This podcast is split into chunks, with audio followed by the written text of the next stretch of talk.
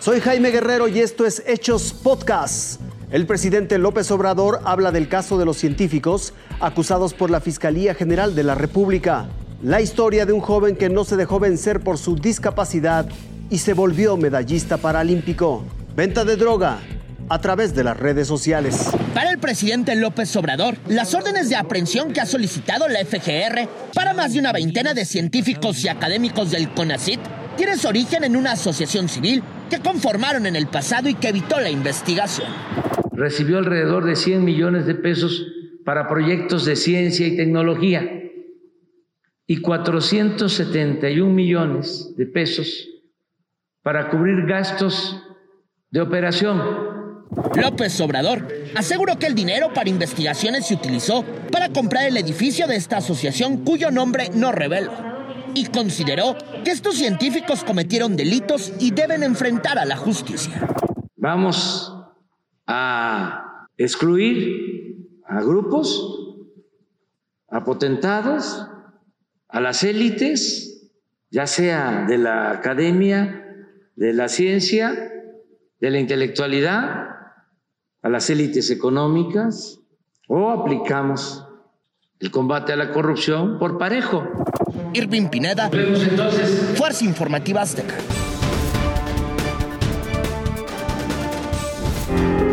A los dos años de edad, Rodolfo presentó una reacción secundaria a un medicamento. Me trasladaban de hospital en hospital buscando qué era lo que, pues, lo que tenía y no, no encontraban nada. A los dos días yo desperté pero pues obviamente con, con secuelas de parálisis cerebral. Tenía la mitad del cuerpo paralizado, me daban fiebres muy altas, había perdido la memoria, ya no conocía a mis padres. En la familia de Rodolfo son seis hermanos. Cuatro, entre ellos él, presentan alguna discapacidad y su madre decidió utilizar el deporte como terapia para tratarlos a todos. Yo siempre crecí con la idea de que yo era una persona normal.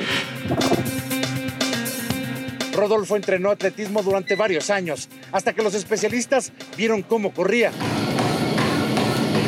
Notaron que contraía sus brazos y piernas. Fue entonces cuando le advirtieron que si quería competir, debía hacerlo en carreras paraolímpicas. Fue un golpe muy duro y como pues yo siempre había pues convivido normalmente o me había sentido normal, en general pues me empezó a crecer un, un miedo dentro de mí de no ser aceptado.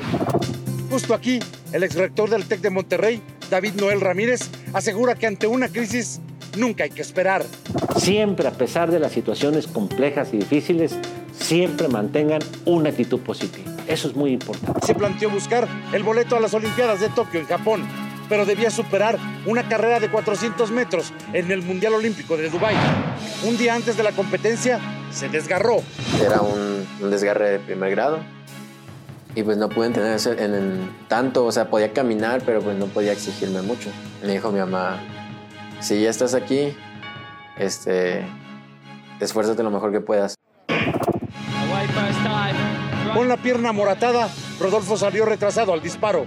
Venía detrás de seis de sus competidores, pero se mentalizó y aceleró y ganó la plata.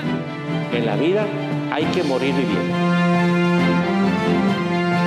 Edgar Galicia, Fuerza Informativa Azteca.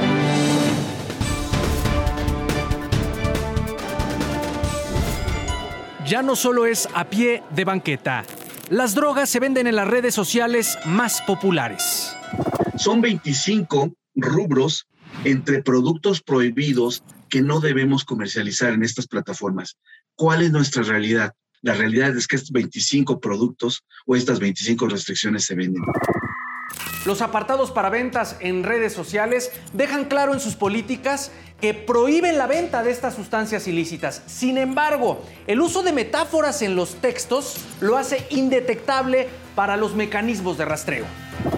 Utilizan siglas para referirse a estos productos y eso hace que solo lo entiendan las personas que saben de qué se trata o a quién va dirigido este tipo de productos, pero los algoritmos no detectan a qué hace referencia.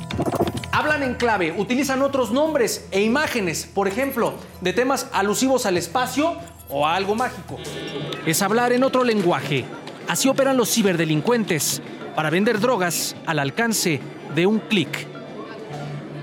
Diego Borbolla, Fuerza Informativa Azteca.